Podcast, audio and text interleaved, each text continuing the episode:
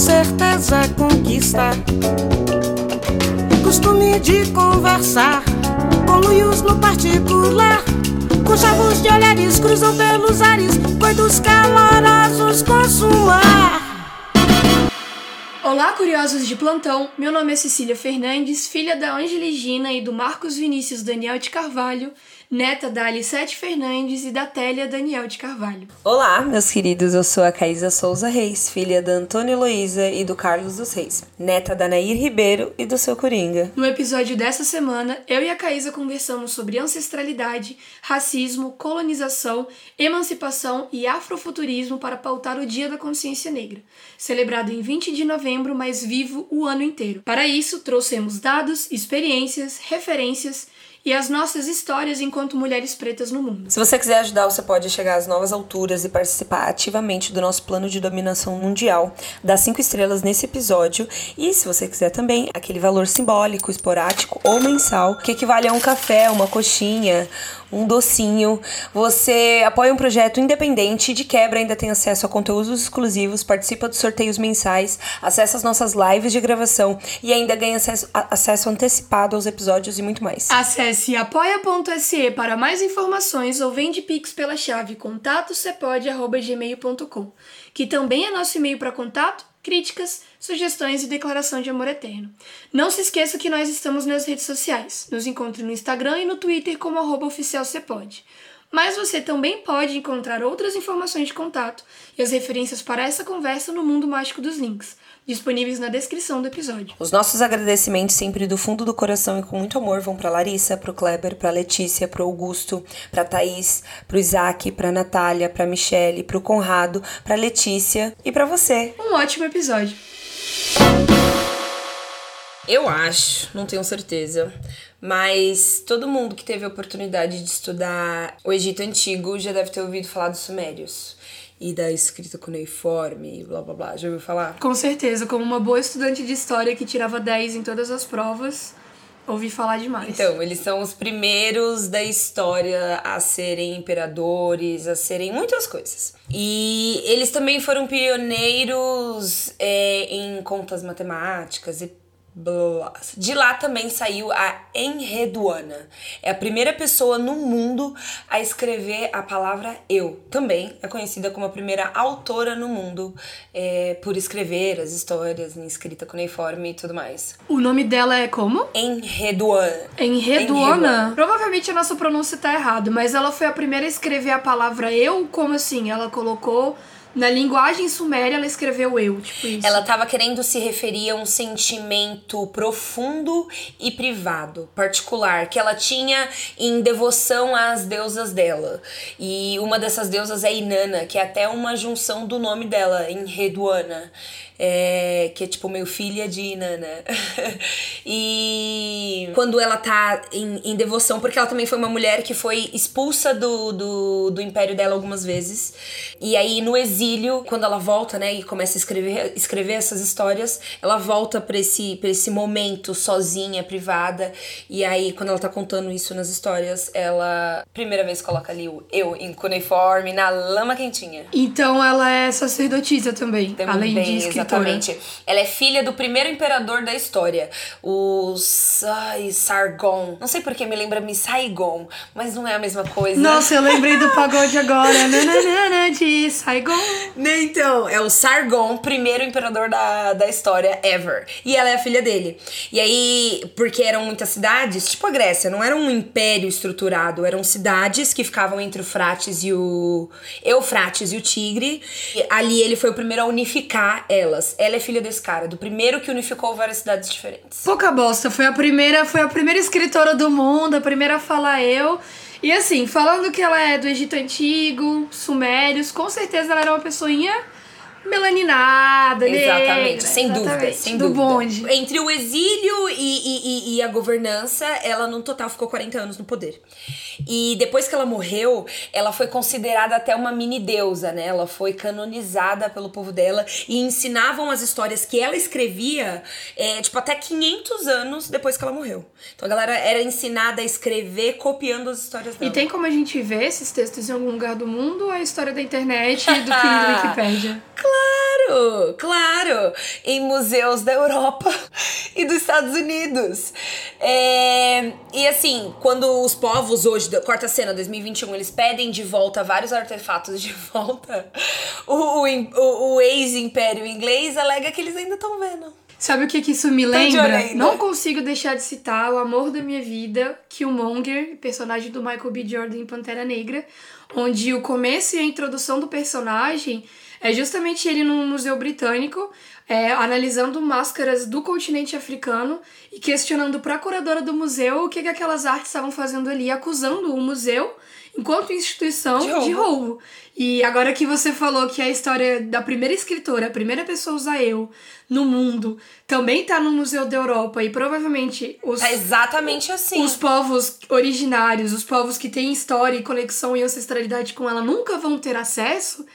É, de fato, eu, eu lembro só daquele episódio que a gente conversou com a Letícia sobre por que gostamos de vilão.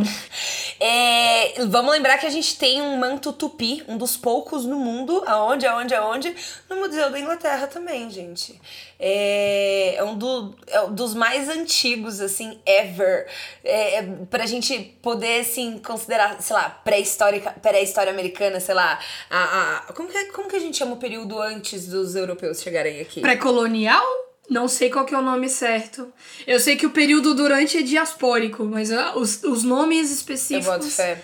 Mas enfim, é, tem um lá, né? Se você quiser saber um pouquinho mais sobre a história tupi, sobre rituais e tudo mais, vai pra Europa. E já que hoje a gente tá falando de consciência negra, é, é muito engraçado a gente discutir sobre como a nossa consciência, é, a nossa consciência negra, né? Realmente a nossa consciência em outros aspectos da latino-americanidade também, não estão no Brasil, não estão na América Latina. Eles estão nos lugares onde, é, para falar né, na expressão mais informal possível, num lugar onde os nossos ladrões culturais estão, né? Onde as pessoas que pegaram o nosso ouro para fazer igreja estão. Então é questionável isso. E assim, vamos, vamos lembrar de outra coisinha, que é, esses livros, por exemplo, da Enreduana, eles influenciaram diretamente o Antigo Testamento Hebreu, a Ilíada e a Odisseia de Homero, é, os hinos, tem hino cristão, né? Corta a cena, a gente só sabe que ela existiu no século XIX pra cá. Porque a gente só contou essa história do século XIX pra cá. Ela meio que ficou desaparecida, né? Só que não. Porque o que ela plantou ajudou a, a criar aquilo que os caras no século XIX foram, meu Deus. Eles achavam que estavam descobrindo uma coisa nova e era mais o começo de tudo. Então, é o seguinte, esse papo que você trouxe do. A gente só conhece ela no século XIX, apesar dela ter inspirado todos os textos básicos da Grécia Antiga, que, para quem não sabe, muita coisa da filosofia grega foi adquirida do Egito Antigo e passado por homens brancos, feito aquele embranquecimento básico da história do mundo e, re, tipo, apropriado realmente. Então, assim. Naquela época não tinha história de referência. Não tinha. Estavam cagando pra referência. exatamente. A BNT ela é uma invenção moderna e infernal na nossa vida como universitários. Mas esse papo que você trouxe me lembrou do episódio 30, que é do nosso especial do mês da mulher, sobre o Quem Abriu o Caminho, que a gente gravou com a Aline, do Poucas Trancas, onde você conta a história da Aquamarine, que é o mesmo processo. A mina foi uma princesa guerreira, deusa santa, e a gente não conhece quem é ela. A gente só conhece. E ela foi tipo vó do zumbi. Exatamente. A e a gente fala do zumbi, mas não fala dela, que foi uma guerreira tão importante para Palmares quanto é, todas as outras gerações que vieram depois, né? Para mim, quando falam assim, é, existe resistência desde que se institucionalizou a escravidão, eu sempre depois que eu descobri a história da Aquamarine, eu penso nela. Porque ela foi. Tem, tem, lá registros que ela lutou contra Portugal, perdeu e morreu aqui. E começou os primeiros é, é, é, é rascunhos do que viria a ser Palmares. Sem contar que ela unificou mais de 10 mil homens em exércitos contra os europeus, contra os colonizadores, contra os grileiros e caçadores de escravos fugidos. Então, assim, a treta, o buraco, Ex ele é muito sempre mais existiu embaixo. resistência, tá ligado? Exato. E é como a galera fala também. A gente não pode esquecer que, tipo assim, o Brasil ele foi feito nos ombros do povo preto, que foi arrancado das suas casas, que foi vendido como escravo. A escravização ela já existia Na África, quando os europeus chegaram lá, já tinha um comércio escravocrata muito bem estabelecido, o que somente apoiou a atitude dos europeus. Mas quando a gente fala que o Brasil foi construído em cima dos ombros do povo preto, foi construído principalmente em cima dos ombros das mulheres pretas, das mães, das parteiras, das escravas, das amas de leite. Os homens que. A gente falou isso no episódio 30. Não, e tem Zumbi aquele estudo que saiu sobre a genética brasileira. Sim, exatamente. Como ela é Exato, que a gente tratou, né? A gente até apresentou e vamos colocar de novo na referência desse episódio pra galera que não viu. Mas é como a gente falou no episódio 30. Zumbi dos Palmares só existiu porque a mãe dele e a avó dele, a Aquamarina, existiram. É uma questão, é uma questão de gerações. Quando a gente discute sobre consciência negra, eu acho que não tem como a gente não passar nessa questão de ancestralidade e tocar nesses pontos, sabe? Nesses apagamentos que, que você trouxe com essa história que a gente já trouxe no episódio 30, e pra reforçar, como a gente citou o Killmonger como referência, no episódio 34, porque gostamos de vilões, a gente gravou com a Letícia pra falar justamente desse processo de como até mesmo os, os inimigos dos mocinhos, os inimigos do riso e do final feliz, estão mostrando pra gente outros lados das narrativas que a gente consome, né? E, tipo assim, a gente, a gente tem que lembrar também que eu tô contando a história da Inredu, Inreduana. E ela é uma pessoa de, tipo assim, 4, 5 mil anos atrás, né? É, o Kemet, que foi da onde muitos gregos roubaram várias coisas. Copiaram, né? Não vou falar roubaram e tal.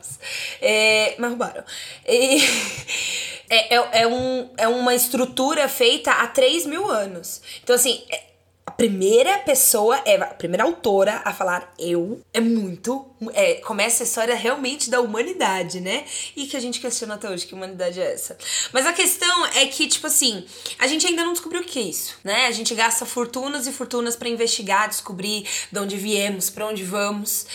Que esse eu que é humano que é agora, nessa conversa, brasileiro também, esse eu que é negro, esse eu que é mulher, esse eu que é millennial, que é mamífero, que é bípede, é essa uma parte do, do de- dessa desse caminho de descoberta e de entender quem é esse eu que tem um espaço e um tempo no mundo é buscar como é buscar conhecimento como diria ET Bilu é, naqueles que vieram antes né? Que passaram por dificuldades e lutas e, e, e, e, e porquês não iguais aos seus mas é, servem como guia de, de como lutaram politicamente de como eles fizeram revoluções de como eles beijaram como eles amaram como eles dançaram como eles contaram muita história Eu acho muito legal você trazer essa questão de como eles dançaram, beijaram e amaram, porque a galera vê a- o Dia da Consciência Negra. É... Primeiro que tem, a gente tem lados, né? Tem o pessoal que vê o Dia da Consciência Negra como algumas pessoas veem o Dia da Mulher, que é um dia de celebração, é um dia de dar flores, é um dia de presenciar, é um Que também não de é. ouvir.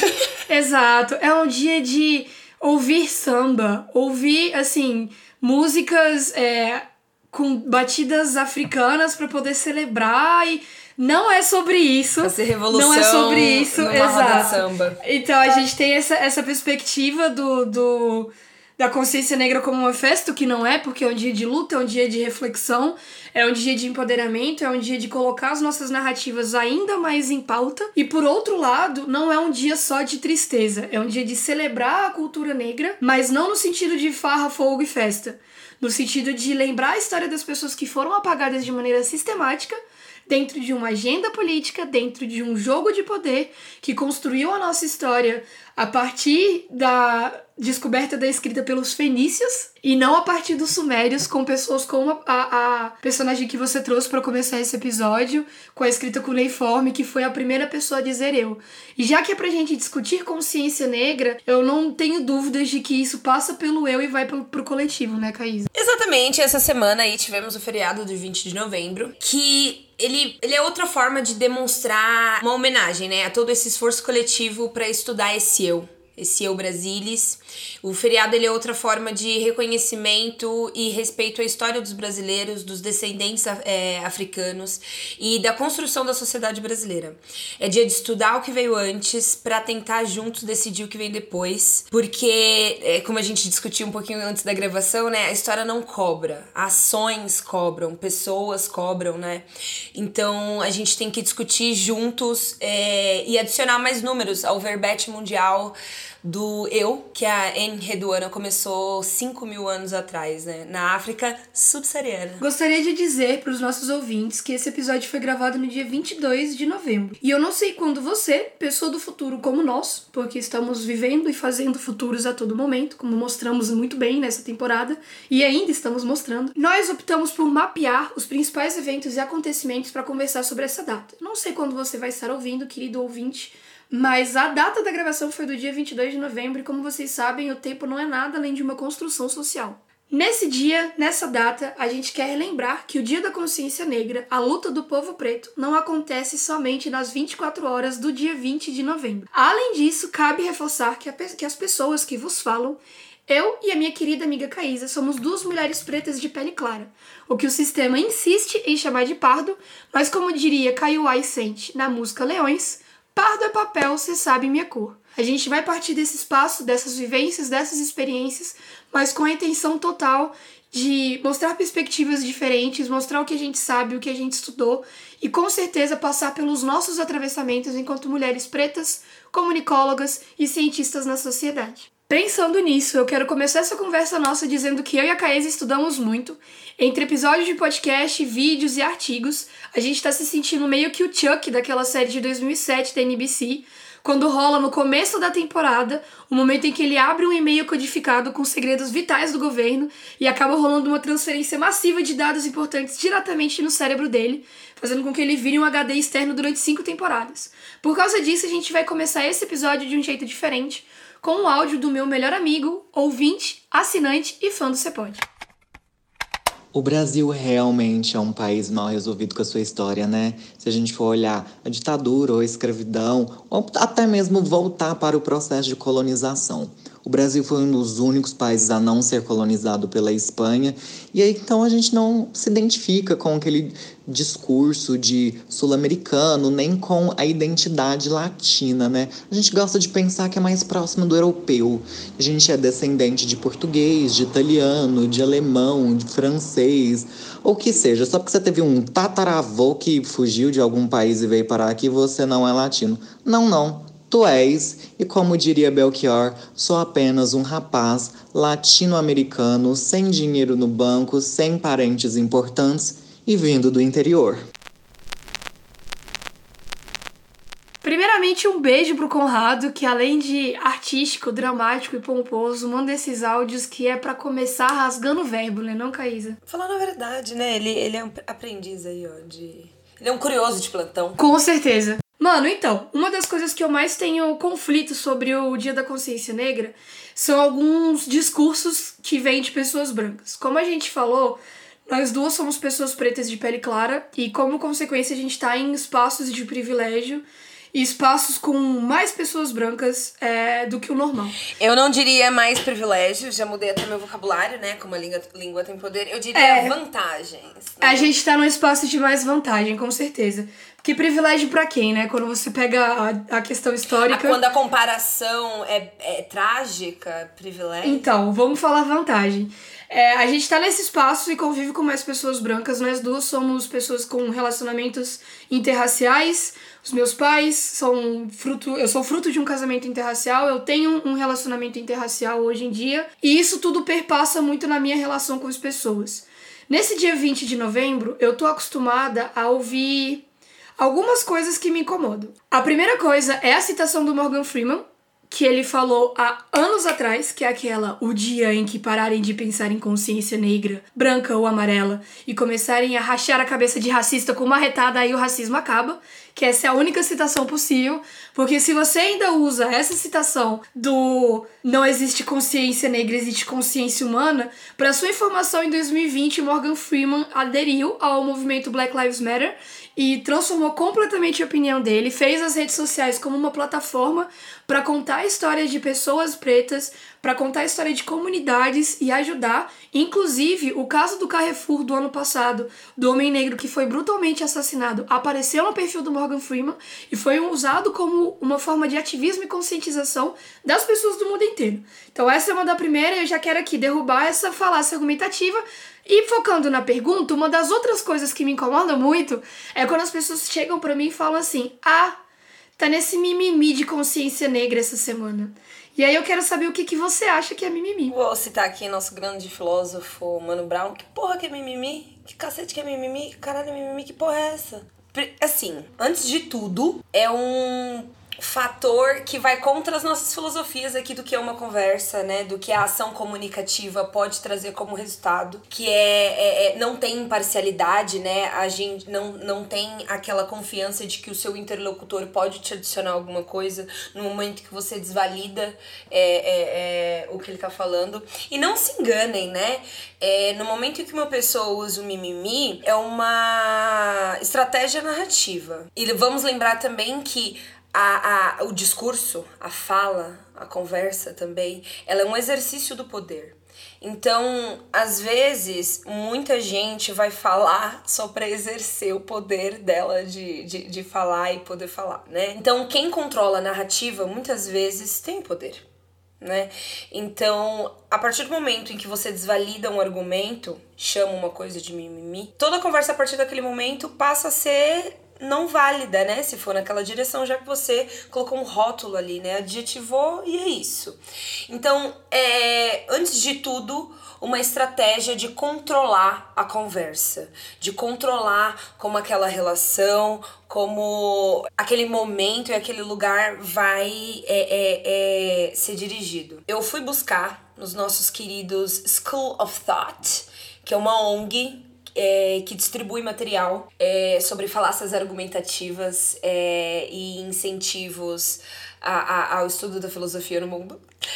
E eles trouxeram. É, eu encontrei lá é, uma dessas manipulações da narrativa uma dessas falácias que, que, que eles distribuem é, de graça na internet é a do, do espantalho, que é muito fácil de ser encontrada no mimimi, que é quando você interpreta mal um argumento de alguém e aí você contorce ele para tornar mais fácil de atacar, né? Então você pega tudo que a pessoa falou, coloca no balde do what the fuck is mimimi, né? Porque é difícil de definir, já que é tudo que você é, é, é tá distorcendo, né? Para desvalidar.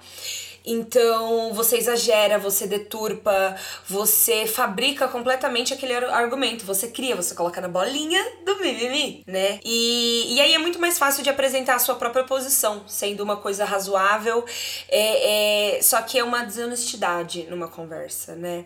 Ela tira o, o, o poder da fala do outro, é, é não o resultado dessa relação ele não é igual, né? Ele serve para na verdade minar, acabar com, com um debate que ele é honesto, ele é racional e ele pode de alguma forma ter algum progresso, né? Então o mimimi para mim ele é uma um mentirosinho salafrário. Vale lembrar que a gente utilizou o School of Thought como referência para o nosso conteúdo extra nas férias entre a segunda e a terceira temporada. Se você quiser acessar esse conteúdo onde eu e a Caísa conversamos sobre falácias argumentativas, é só entrar em apoia.se barra ou então vir de pix com a gente para contato cepode.gmail.com. Fazendo isso, você entra no nosso grupo de assinantes e tem acesso a todos os conteúdos extras que a gente produziu, incluindo episódios inteiros sobre CAC, é, desabafos, conversas que a Caísa teve com o espelho e decidiu mandar no grupo, memes e muito mais. Nesse sentido, Caísa, eu acho que mimimi é tudo aquilo que tira a pessoa do espaço de privilégio e coloca ela no espaço de responsabilidade. Todas as pessoas que falam para mim que ah, algo é mimimi, provavelmente e na maioria das vezes são pessoas que estão em espaço de privilégio de poder e de controle da narrativa, como você trouxe. Eu acho que entender o mimimi como um mecanismo do discurso para manter e fazer a manutenção do controle, do privilégio, da posição da sociedade é muito fácil.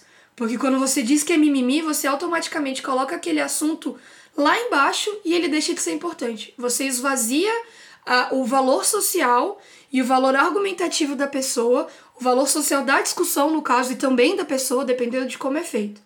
Quando as pessoas chegam para discutir consciência negra e abolicionismo dizendo para mim que é mimimi, como aconteceu comigo nesse 20 de novembro, eu sempre gosto de lembrar que 4,8 milhões de africanos foram transportados para o Brasil e vendidos como escravo ao longo de mais de três séculos. Outros 670 mil morreram no caminho. Então, se a gente, povo preto, tá aqui hoje, é porque fresco a gente não foi. A palavra certa do seu discurso é resiliente e resistente. Então, assim, tem muita gente que pergunta, ah, por que ofende? Porque você tá cuspindo, mano, tá cuspindo é, é, em quem me trouxe até aqui. Em quem sobreviveu, em, em, em quem aguentou muita dor pra eu estar tá aqui. Então, é um desrespeito, é um puta desrespeito. Então, começar qualquer conversa desvalidando desse jeito, não tem como, não há espaço para onde a gente possa crescer. Pra continuar. Exatamente. Não, não tem espaço nem para continuar a conversa, é o que eu falei. A pessoa, ela queria. É, quando eu falo, né, do esvaziamento do valor social, em termos mais simples, a pessoa mata a sua conversa.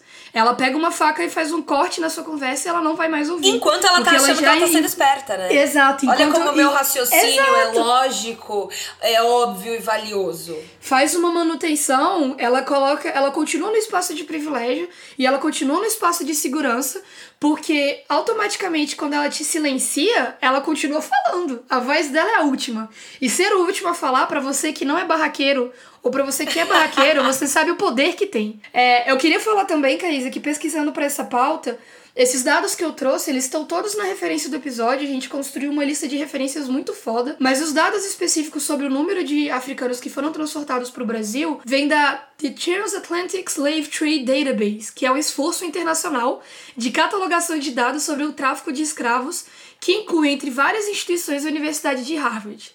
Uma coisa que eu queria falar sobre esse processo de pesquisa é que encontrar dados dessa natureza só é possível hoje porque os escravos eram verdadeiras mercadorias. Eles eram vistos como objetos, então tinham impostos sobre cada corpo, todo o corpo preto transformado em trabalho entrava num registro, e esses documentos oficiais são que permitem a criação desses dados, que faz com que a gente consiga ter esses dados. Mas ainda assim, não são informações exatas, porque muita coisa se perdeu com o tempo e muita corrupção acontecia, porque a gente está falando de Brasil. E isso, isso é importante. E muita queima de arquivo, né? Ai, vamos esquecer o passado. Nossa, vocês ainda estão falando da escravidão? É, muita gente teve essa desculpinha, não em 2021, lá em 1800. Falou, gente, vamos esquecer essa parte. E queimou registros, queimou documentos, né? Então, é é mais difícil, é um esforço. É por isso que a história não vai cobrar, é a gente que tem que cobrar com as nossas E a gente diárias. está cobrando. A gente está cobrando com esse episódio.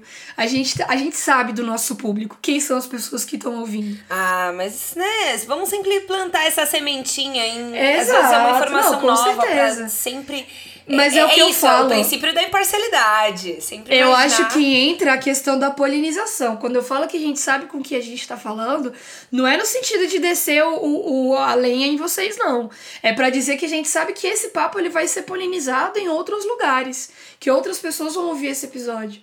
Então, assim, você falou sobre essa questão do desvalorizar quem veio antes de mim para eu estar aqui hoje, e essa, essa questão dos dados mostra isso.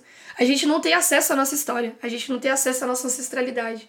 Existem famílias, e a minha, inclusive, que a amiga terceira também, geração, amiga. a bisavó, eu não sei o nome da minha bisavó completa, eu não sei amiga, o sobrenome avós, da minha bisavó. Meus avós, eu não sei a história antes deles. Entendeu? E, e tem pessoas que, tipo, que a gente conversa, que a gente conhece do nosso convívio, que os filhos tiveram que dar um nome para a mãe porque ela não tinha registro. Ou seja, a avó desses meus amigos não tinha nome, quem teve que nomear foram, foram os próprios filhos, porque não haviam registros. A gente não tá falando de uma coisa que aconteceu em séculos atrás, a gente tá falando de uma realidade hoje em dia. Essas pessoas estão vivas e entre nós. E não dá para pagar elas. É por isso que o 14 de maio nunca acabou. Olha como ela entra! Pessoas... Olha como ela entra no tópico, senhoras e senhores. Véi, é, eu não vou falar particularmente, né? Mas para muita gente o 14 de maio não acabou. O 14 de maio, para quem não sabe, é o dia seguinte, né? A, a abolição, a escravatura do Brasil, onde os escravos são considerados pessoas livres, não são mais mercadorias. Só que nenhuma outra lei ou estrutura estatal dava eles como, sei lá, donos de terra, pessoas que votavam, é, moradia. Não, eles moravam em senzalas e no outro dia eles não moravam em lugar nenhum. Tem gente que ainda tem essa história de construção e destruição pelo Estado da casa e ter que se mudar e ter que. Sabe, o Estado brasileiro ainda massacra muito é, é, gerações e gerações que vieram depois dessas pessoas que não tiveram nada no 14 de maio. Então, é, é isso. Para muita gente é o dia que não acabou. ainda estamos nesse dia tentando estruturar é, o, o, nosso de comer, o nosso de beber, o nosso de fazer rir, para poder, sei lá, imaginar outros futuros, sabe? É, é, o que o Jonga fala, tá ligado? É, ninguém viu os corre que eu dei pra estar tá com o Kenner hoje, para conseguir correr com quem já tinha o Kenner faz tempo, entendeu? É, é muita, é muita, é muita história, muita vida deixada nesse caminho que ainda tá nessa estrutura, onde o Estado massacra, destrói, aí ele vai lá, reconstrói, e o Estado vai lá, destrói e reconstrói. Vale lembrar que o 20 de novembro, ele surge como resposta ao 13 de maio. O movimento negro organizado, unificado, que existe, é forte, é potente no Brasil. Se você diz que ele não existe é porque você não sai da sua bolha. É, coloca o Dia da Consciência Negra como esse espaço de conexão com a ancestralidade, de conexão com a própria história, de conexão com quem foram as verdadeiras pessoas que participaram do processo da abolição. Eu vou indicar um artigo da Juliana Souza, que está publicado no Estadão, tem vídeo na Folha, chama O Dia Seguinte Não Terminou, da Juliana Souza, perfeita. E ela fala justamente sobre essa questão que a, que a Caísa trouxe. falando sobre esse rolê do 14 de maio, né? Que muita gente não sabe o que é o 14 de maio. Será que as pessoas sabem o que é o 20 de novembro? Será que as pessoas só acham que o Palmares existiu, zumbi existiu, lutou, morreu e pronto. Temos uma comemoração. Eu, um amigo meu foi para um ensaio de dança esse fim de semana e teve protesto na Paulista. E aí ele chegou no ensaio e as pessoas só estavam, nossa, hoje é feriado, que, que, dia, que dia é hoje? Como assim, feriado do quê? Aí ele virou e falou assim, ah, você é branca, né? Ah, tá, verdade, por isso. E aí ele não falou mais nada. ele deixou no ar, assim. Mano, é muito isso. E tipo assim, as pessoas elas não têm noção de que Palmares foi como Wakanda dentro do Brasil. Foi uma região extremamente desenvolvida com a economia própria, cultura própria, linguagem própria, dança, ritmos, costumes, alimentação específica. É como se fosse uma nação do continente africano dentro do Brasil. E não tinha esse pensamento exploratório que a Europa tinha. Não tem. Eles viviam da terra como os índios, os indígenas viviam. Era um senso de comunidade que eles fizeram essa retomada. Os escravos que fugiam e iam para Palmares eram pessoas de comunidades africanas diversas que foram arrancados das suas terras, que lidavam com o sentimento da saudade, que para quem não sabe tem uma expressão próxima, uma expressão própria que chama banzo, é justamente esse sentimento de melancolia em relação à terra natal, e era um sistema organizado, era de fato uma comunidade, uma nação africana dentro do Brasil. Para vocês terem ideia, a Lélia Gonzalez, no dia do protesto na Avenida Getúlio Vargas, no Rio de Janeiro, há décadas já, ela bradou para todo mundo que Palmares foi o primeiro estado livre do continente americano. E as pessoas continuam achando que era um acampamento, que era uma ocupação. E não era. A gente está falando real de um sistema econômico que ele começou a interferir com o sistema econômico do Estado brasileiro. E aí a gente viveu o que viveu. E a gente sempre tem que fazer o exercício de lembrar que a história preta é uma história de emancipação é uma história que ela não. Ela tá, infelizmente está ferida ali pela, pela colonização é, da América e da diáspora preta, mas ela vem muito antes, né? Ela vem na própria história do que é ser o esse bípede ingrato que somos eu gosto super de lembrar nesses momentos aí a, a, a, invenção maravilhosa dessa conjunção de curiosidades que é o afrofuturismo, né? Que nas palavras do boy, que é da História Preta, do podcast História Preta. Tiago André. Uh, maravilhosa. É, ele fala sobre como o afrofuturismo, ele é o pós-apocalipse, pós é um mundo pós-apocalíptico é, que a gente vive, já que o apocalipse foi é, a diáspora preta, né? O, existiu o apocalipse para o nosso povo. Então a gente vive hoje o depois.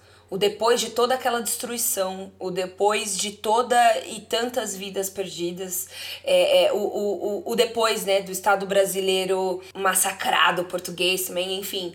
E aí, o afrofuturismo é todo um mundo inteiro que merece uma conversa inteira, um episódio inteiro. Então eu sugiro que todos vocês aqui joguem no Google agora. E a minha referência particular é sobre afrofuturismo, é bem particular mesmo. É o CD The Ark Android, da Janelle Monet, é, de 2010. Ele não é tão conhecido assim, mas assim, eu tava no meu ensino médio. Eu escutei uma música, de repente eu baixei o CD inteiro. É uma, é uma artista que eu admiro até hoje. Ela jogou Jungle Jane na minha mente em 2018. Mas é, The Ark Android é um, é, um, é um álbum assim que eu carrego assim muito no coração. É, e ele tem várias referências afrofuturistas. Você tem, você conhece alguma coisa afrofuturista, Cecília? Ou você Ah, vai jogar no Google como conheço- todo mundo que tá ouvindo a Não, gente? Eu conheço a Janelle Monet, obviamente. Ela é pra mim uma deusa. A- o que aquela mulher faz com a moda é in- sim, inexplicável, indestrutível, inenarrável. E afrofuturista que talvez a galera da minha geração conheça, Chloe Hale. Chloe Hale, falei Hale, oh meu Deus, matei as. É, Chloe Hale, que são as filhas da Beyoncé, as gêmeas da Beyoncé, e a própria Beyoncé, que também tá numa pegada panafricanista e uma pegada afrofuturista. é, Que foi o Lemonade pra gente, né? Que foi o Lemonade, que foi o, o Black King também. Black King, meu Deus. E, e Love is Everything. Com Não certeza. Com certeza. E já que a gente tá falando do Thiago André, eu vou fazer uma declaração de amor aqui. Thiago André, eu espero que você venha no nosso podcast, que a gente seja amigo. E a minha menção honrosa nesse aspecto é que vocês escutem o episódio do História Preta sobre o 20 de novembro e sobre o 13 de maio, para entender de uma vez por todas que a história que tá no seu livro do ensino médio não é nada além de uma propaganda europeia. E essa conversa não vai parar por aqui. Eu espero que todos entrem lá no arroba oficial. Você pode e mandem um coraçãozinho e menções honrosas é, pra gente no Twitter ou no Instagram. Mas temos que chegar aqui para os encerramentos, Cecília. Então, Cecília, meu benzinho, chuchuzinho. É, você está pronto pra gente exercitar a mente no nosso certezas afirmativas questionadas unicamente pelo instinto? Tô muito, eu tô achando sua voz hoje muito sensual, eu tô ficando nervosa aqui, mas eu tô pronta. E eu que fiz a pergunta, então eu tenho que te perguntar, você está pronta? Sempre. Como vocês sabem, aqui no CAC a gente exerce a criatividade não por acaso, mas por escolha. E inclusive o nosso episódio 59 foi com um time de criativos e curiosos impecáveis sobre esse tema em específico. O CAC ele é o nosso exercício semanal para fazer com que o músculo criativo seja mais forte. E a pergunta que eu tenho para você hoje é a seguinte: você vai ter a oportunidade de conversar com uma figura histórica da luta pela consciência negra, viva ou morta. Quem seria e sobre o que, que você gostaria de conversar? Sem sombra de dúvida, Aquamarine. Não tem como. No episódio 30 a gente cita mais, mais detalhes de como foi essa vinda dessa princesa africana para o Brasil. Deusa, ela foi Deusa, deusa. exatamente, é uma deidade, deusa que exatamente. andou entre, entre nós aí, ó. Ó, entre nós. Exatamente. Muito pique. Eu não ia nem no coragem nem de olhar pra cara dela, filho. Eu Cara, assim, eu acho senhora. que se eu cruzasse com uma pessoa dessa, primeiro que eu ia, né, bow down. Com certeza.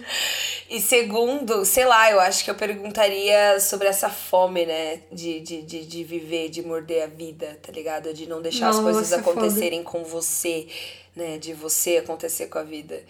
Então eu super investigaria, né? E, sei lá, beber um pouco dessa fonte, dessa fonte de vida. E você, Cecília? Eu já usei ela de referência várias vezes e eu acho que inclusive no episódio 30 ela foi uma das pessoas da minha lista de referência que não coube falar no episódio. Mas eu gostaria de começar com a saudosa dona Ivone Lara sobre a experiência dela ser a primeira dama do samba. Pra quem não sabe, a dona Ivone Lara foi uma das primeiras mulheres negras formadas em educação superior, ensino superior. Ela fez parte da primeira geração de assistentes sociais no Brasil.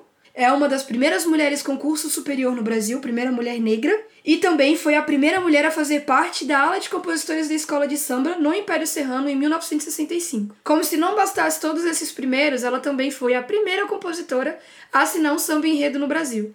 Eu queria conversar com ela sobre como é que foi a experiência de abrir tantos caminhos e de estar em tantos lugares. Para título de curiosidade, ela teve uma estátua de bronze inaugurada em sua homenagem no Dia da Consciência Negra, que está no campus Maracanã da Universidade Estácio de Sá, no Rio de Janeiro. Então eu queria ir lá tirar uma selfie, dar um abraço e trocar essa ideia com ela. Maravilhosa, maravilhosa. E como diria, e como diria João Nogueira, ninguém faz samba só porque prefere, né? Ai, meu Deus, que vontade de chorar e ouvir um pagode agora. Se você é curioso de plantão, quer responder esse e os nossos outros caques, segue a gente nas redes sociais. Nós estamos no Instagram e no Twitter como arroba oficial E toda semana a gente publica uma caixinha de perguntas ou abre um tweet para poder conversar com vocês. Além disso, nós estamos num grupo do WhatsApp para poder trocar ideias sem limite de caracteres.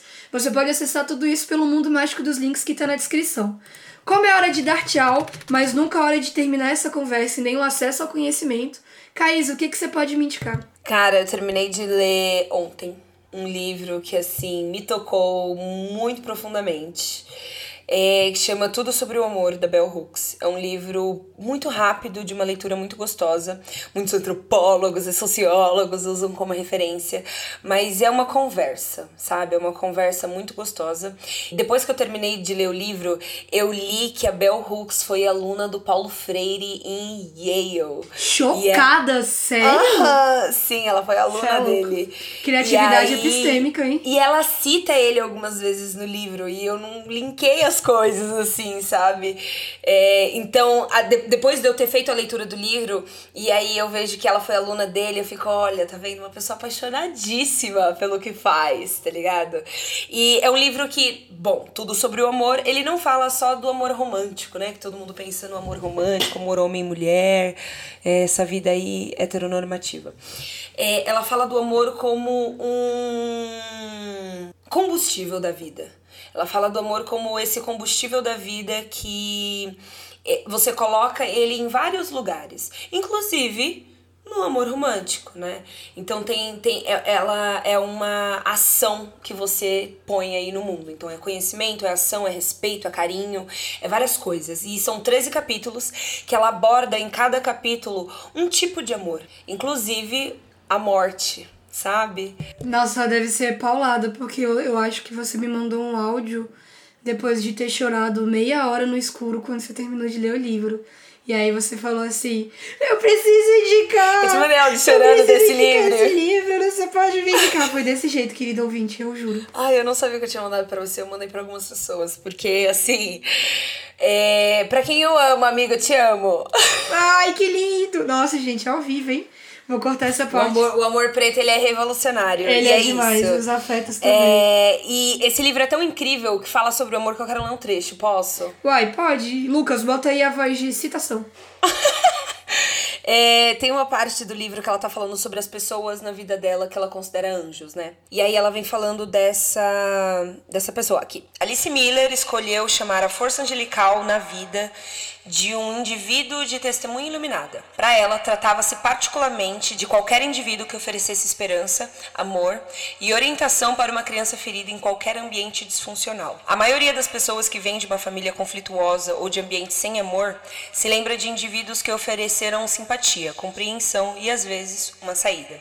Ao falar sobre a infância infeliz da sua mãe, a Hillary Clinton, lembrando que a Bell Hooks é americana, então ela cita exemplos americanos, se lembra que outros fora do círculo da sua família intervieram e a ajuda fez toda a diferença. Da infância em diante, descobri muitos dos meus anjos nos meus autores preferidos, escritores que criaram livros que me permitiram entender a vida com mais complexidade. Aí eu vou pular um pedaço e ela cita: Se não houvesse mais nada, ler, obviamente, seria algo pelo qual valeria a pena viver.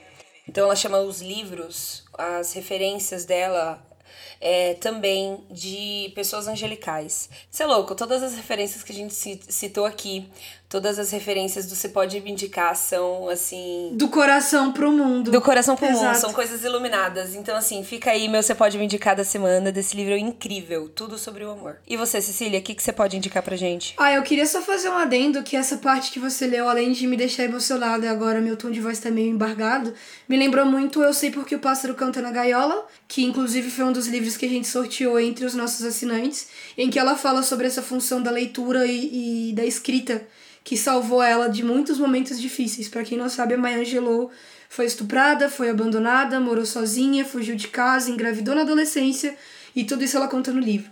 Apesar disso e dessa história sofrida, como eu falei, o Dia da Consciência Negra não é só sobre dor, mas sobre celebrar as nossas narrativas, incluindo a da Maya Angelou, com certeza. E a minha indicação é que você, querido ouvinte, leia as nossas referências de estudo para essa pauta. Você vai acessar na descrição desse episódio um link que vai levar você para a lista de todas as referências desde a segunda temporada até esse episódio. Lá tem episódio de podcast, tem vídeo, tem artigo, tem verbete tem reportagem tudo que você precisa para ter mais consciência negra, não somente no dia 20 de novembro. E para você que quer continuar essa conversa, vai lá no arroba oficial você pode no Twitter ou no Instagram. As nossas DMs estão abertas para todo o sempre.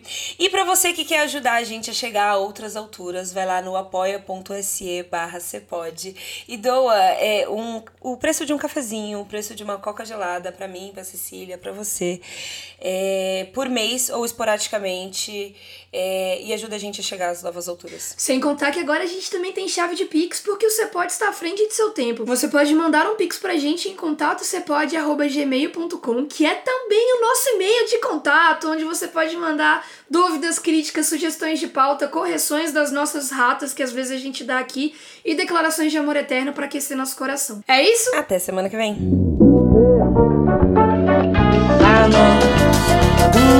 publicidade serrano, cumplicidade.